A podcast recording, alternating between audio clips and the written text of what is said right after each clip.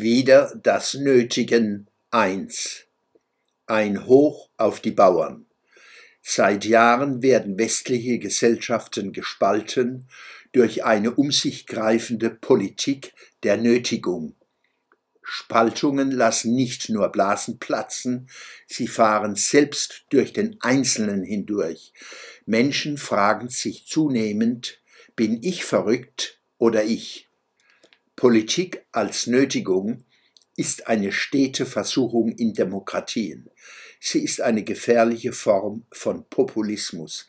Ihre Geheimwaffen sind das Inszenieren überwältigender Gefahren zum Beispiel Covid als Pest oder Klimawandel als Weltuntergang und das Mobilisieren fanatischer Mitläufer.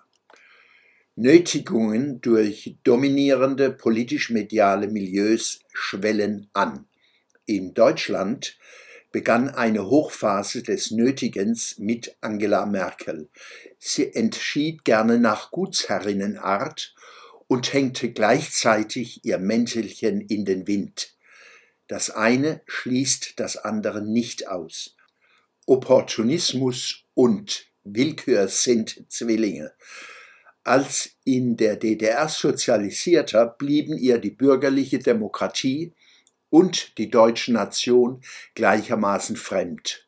Und im Westen fand sie die hier sozialisierten infantilen Mitläufer, denen Demokratie und Deutschland schon immer zum Hals heraushängen.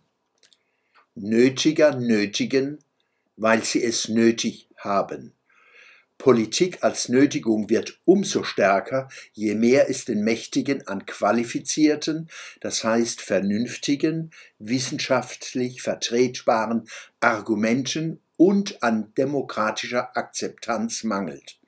Kritik und Widerspruch führen nicht zur spürbaren Änderung ihrer Politik, vielmehr versuchen sie, Kritiker zu delegitimieren, das ist ein weiterer Schritt von Nötigung.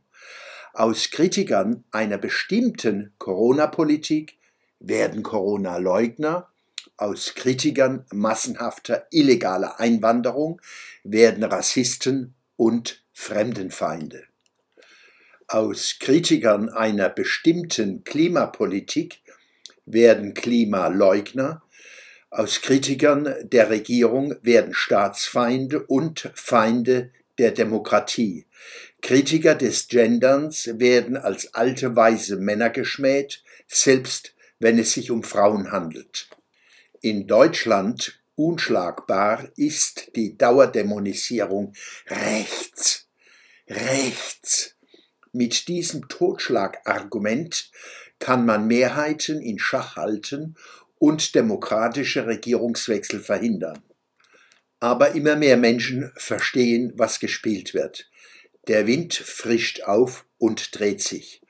Besonders eindrucksvoll ist in diesem Zusammenhang die Erhebung der Bauern in Deutschland. Zu den reflexhaften Warnungen vor rechter Unterwanderung der Bauern kommt vom politisch-medialen Mainstream noch die Stimulation des Sozialneides. Die haben es gerade nötig. Den Bauern geht es doch gut.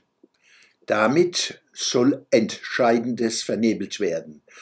Dass die Bauern vor allem gegen die zur Gewohnheit gewordenen Politik des Nötigens aufstehen wie sich auch das Urteil des Bundesverfassungsgerichtes vom 15. November 2023 zum grundgesetzwidrigen Nachtragshaushaltsgesetz 2021 gegen eine gut erkennbare Nötigung richtet.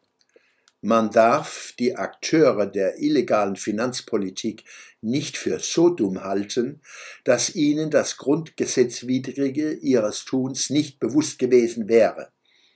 Vielmehr glaubten sie offenkundig, das Bundesverfassungsgericht ein weiteres Mal durch vollendete Tatsachen nötigen zu können, wie es in den letzten Jahren mehrfach gelungen war. Diesmal aber haben sie den Bogen überspannt das Ereignis zeigt, zum Nötigen gehören immer zwei, die, die nötigen und die, die sich nötigen lassen. Zwischen dem Urteil des Bundesverfassungsgerichtes vom 15. November 2023 und dem Aufbegehren der Bauern bestehen tiefe innere Beziehungen. Der Wind frischt auf und dreht sich. Ein Hoch auf die Bauern. Der Schwöbelblock am Samstag, 13. Januar 2023.